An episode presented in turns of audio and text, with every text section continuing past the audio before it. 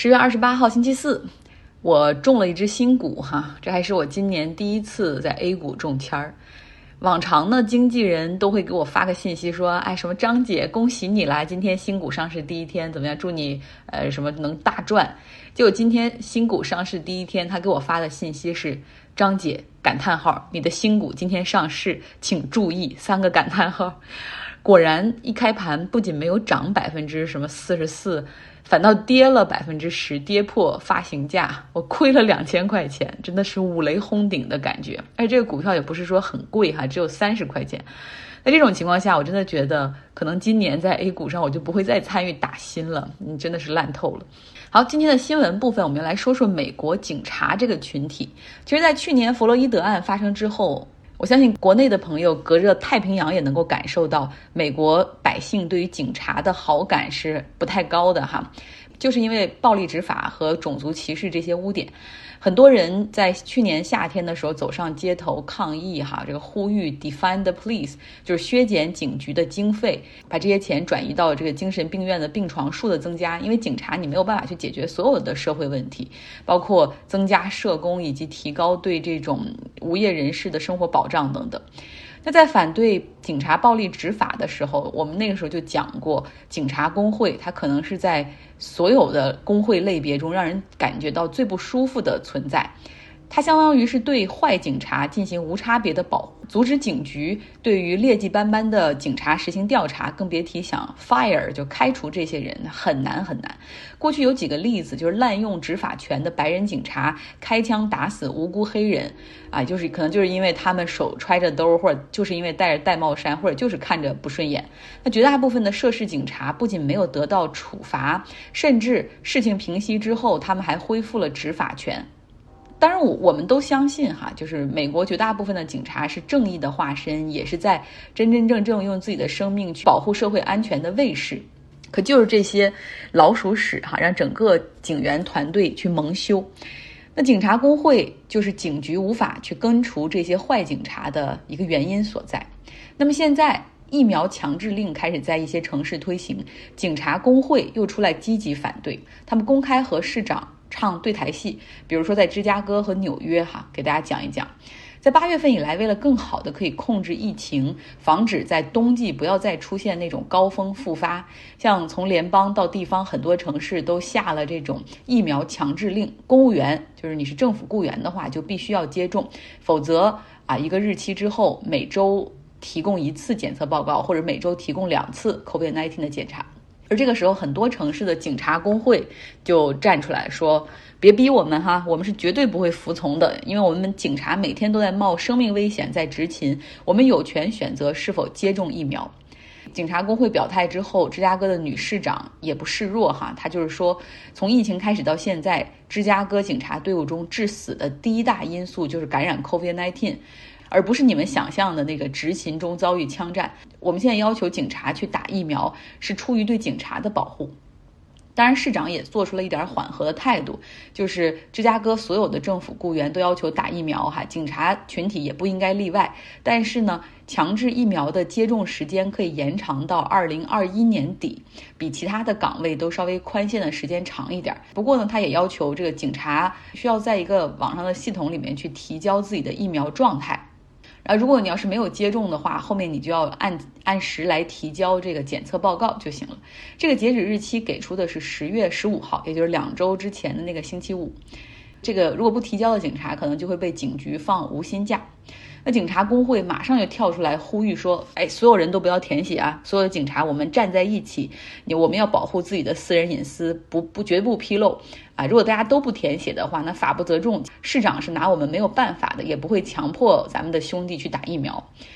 芝加哥的警察里面，大概百分之六十的人实际上是接种了的疫苗，所以这些人就无所谓，他们也都提交了自己的状态。然后警员工会一看这个数据还可以哈，想说可以，市长不可能让这个城市的百分之四十那部分没有提交报告的警察去休假，因为芝加哥的治安状况大家也知道哈，本来警员也都有点有些不足了，那现在依旧是我们可以与市长进行对抗。同时呢，这个工会的主席还在社交媒体上说啊，现在芝加哥市简直就是纳粹德国，巴拉巴拉什么完全剥夺个人人权利。这个言论是非常的过分的哈。那警察工会同时还把市政府告上了法庭，还组织警员去这 City Hall，也就是市政府门前抗议，大概就五十多个警员和家属现身去抗议了。那么现在芝加哥政府和警察局是处在一个僵局之中，这种情况同时还发生在纽约。此前纽约市他们也下了强制令，说在本周五五点之前，如果你没有接种了第一针疫苗的警察，可能就会被放无薪假。那警察工会也马上起来起诉哈，希望阻止。但是今天纽约州的法院是驳回了警察工会的要求，是说感觉你们的原因不足。纽约市的这个疫苗强制令也不只针对警员哈，而是所有的政府雇员。但他们也留了一个豁免窗口，就是假如说你有疾病史或者你有宗教原因不想打的话，你可以填表，然后来提交申请豁免，之后你就要提交这个检测报告。所以你能够看出来，在疫苗强制令的这个事儿上，纽约市政府是不打算让步的。而那些不打疫苗的政府雇员，他们发现哦，法律不站在我们这一边，那好，我们就来肉体大博弈吧。他们将要在纽约的布鲁克林大桥上搞一场大游行，哈，到时候他们会什么举着美国国旗，呼喊着要自由，不要疫苗。纽约市的市长 De Blasio 他也表示说。好啊，没问题。反正我们这边已经准备好了一个应急方案，就是即便现在所有不打疫苗的政府雇员全部都不来上班的话，我们也有办法应对哈。但是你们将没有的是工资，你们没有钱去交房租或者还房贷，那到时候咱们看谁更难受。所以这就成为了一个比谁先眨眼的游戏。其实本周 Robert。给我们讲那篇《纽约客》的文章，哈，就是枪炮和黄油，里面一直都在探讨一个问题，就是个人权利的边界在哪儿。所以你在上述的这个新闻里面，就看到这个当疫苗强制令出来之后，出现了这种什么关于个人权利、个人选择与公共卫生安全的这种对峙，其实就是一个很好的例子。这些无限强调个人权利，然后以及个人选择的这些人，他们正在撕裂美国。大多数人都知道。美国的枪支法是反常的，但格林认为我们更多追求公民权利的方法也是反常的。他指出，在许多其他国家，法官更自由地考虑语境，寻求妥协。他们可以在自由表达的价值与可能造成的伤害代价之间进行权衡。这是美国判例通常禁止的平衡测试。格林假定我们的各种权利必然会发生冲突。他希望法院解决这些问题时，不是通过确定哪些权利是基本权利，而是通过提出更小、更真实的问题，比如政府有没有偏见，他是在回应证据吗？格林说，杰作蛋糕房案件是一个困难的案子，并表示，在某些情况下，法院应该更愿意谈判，少考虑基本权利的抽象问题，多考虑相关各方是否行为合理。他认为。私立或公立大学惩罚发表种族主义或性别歧视言论的教师或学生，通常是合理的。在他看来，所有类型的机构都应该获得更多的回旋余地，通过明确支持黑人和拉丁美洲申请人来反对历史歧视。他提醒读者：，1952年，最高法院维持了对一名散发反黑人小册子的男子的定罪。他指出。这一判决在今天的最高法院将是无法想象的。今天的最高法院认为，第一修正案保护我们几乎所有政治言论的权利，无论这个言论多么顽固狭隘。但他怀疑，在某些情况下，我们冒犯的自由不值得我们为此所付出的代价。范围上没有边际的权利必须在数量上加以限制。格林认为，法院不愿意列举新的权利，也许是因为任何新的权利。从广义上解释，都可能产生深远和不可预测的影响，就像隐私权一样，不仅有效地使避孕合法化，而且使堕胎合法化。几十年后，在劳伦斯诉德克萨斯州案中，同性恋行为合法化。格林批评法院在1987年拒绝干涉死刑判决，因为统计证据表明死刑判决中存在着种族差异。刘易斯·鲍威尔法官写道：“这样做可能会威胁到构成我们整个刑事司法系统基础的原则。”格林认为，这种恐惧有助于解释为什么美国法院与许多全球的法院不同，大多拒绝承认积极权利，如食物权、住所权或医疗权。他认为，这也可以解释为什么法院通常不愿意处理基于生理或心理差异的歧视。他担心1990年通过的美国残疾人法案可能非常脆弱，因为最高法院此前限制了国会禁止歧视的能力。法院发现，在某些情况下，公民有权歧视。格林设想了一个立法者可以创造性的采取行动来解决各种不公平问题的世界，就像我们的社会以某种特殊的方式来偏袒那些具有逻辑、数学和语言能力的人。格林的方法将迫使自由派和保守派接受他们可能都很憎恶的妥协。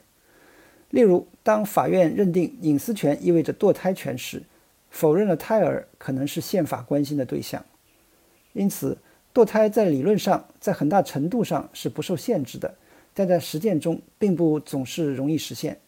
主要是因为在国家层面关于各种限制的无休止的斗争。他认为美国可以从德国学到一些，在德国法律中会考虑孕妇和胎儿的利益。在德国，怀孕的前三个月堕胎是合法的，但需要找医生咨询。新生儿父母也有特殊的福利和权利，因为不可能有一个法庭完全证明选择权或生命权是正确的，所以双方都更愿意接受妥协。格林的书中给广泛的权利争取者一个发人深省的潜在信息，那就是你可能不会赢。美国是一个大国，到处都是爱吵闹的公民，他们声称或想要声称各种各样的权利，但这些权利并不。都是能够得到承认的。在他看来，我们能够和平共处的唯一方式，就是在捍卫我们自己的权利时，减少相互的猜忌。我们应该能够接受一个未来，在这个未来里，我们有权得到我们想要的大部分，而不是全部。好，谢谢 Robert。明天这个系列还有最后一集。顺着疫情继续说哈，英国最近的感染数量又增加了，然后前两天已经达到了每天新增五万例。他们的卫生大臣甚至预计说，如果这样下去的话，到冬天的时候，英国每天新增感染又会达到十万例。就为什么会是这样呢？我们知道现在在美国哈，当然不是所有州，但是至少像在一些人口大州、民主党执政的州，像加州、纽约州、伊利诺伊这些地方，要想去室内就餐、看电影、博物馆，你都需要出示疫苗卡，然后大家也都存在手机里，你你很正常，你不不出示你就没有办法进去。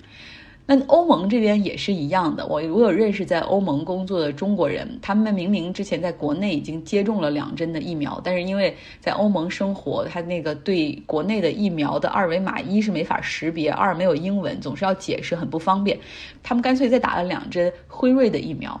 但是这些限制在英国，不论是检查疫苗卡、在室内戴口罩，还是保持社交距离。英国已经全都没有了。在今年七月份的时候，英国首相 Boris Johnson 解除了关于 COVID-19 的所有限制。嗯，我有一个朋友 Scott，呃，他呢最近是刚刚从国内回到了伦敦，他看到了英国的情况，表示真的很震惊。是啊，我们就是在国内的时候已经打完两针了，打了就是北京科兴的，然后现在回到这边，也想说再打吧，就再打这边的那个针呗，打那个就是 Pfizer 的。这边你说英国这么这么严重，然后呢，人们还都不戴口罩，别说室外了，室内人都已经不戴口罩，已经恢复正常了，所以我们肯定还得再打两针。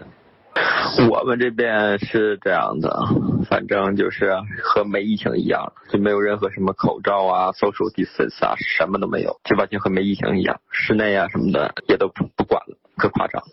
打疫苗，一是为了安全，第二也是就是疫苗，我们这边也不用什么 vaccine passport，不说嘛，就什么都不用管，就你入场啊，上这上那的，没有任何要求 vaccine passport 什么的，只不过就是说出国，就是说英国，比如说我出去欧洲玩什么的，回来的话，如果我打了 vaccine 的话，就不用那隔离了，不然的话要隔离十天，是这样的。觉得我们想在也在意不了，因为你看英国这个样子，到哪儿是，就是人家其他人就跟没事一样，我们不可能太在意，对吧？所以我就。想是赶紧打疫苗，就是把外国这个疫苗再一打，我们四周四个疫苗一打，估计就无敌了。到那个时候也就不在意了，也就无所谓了。其实，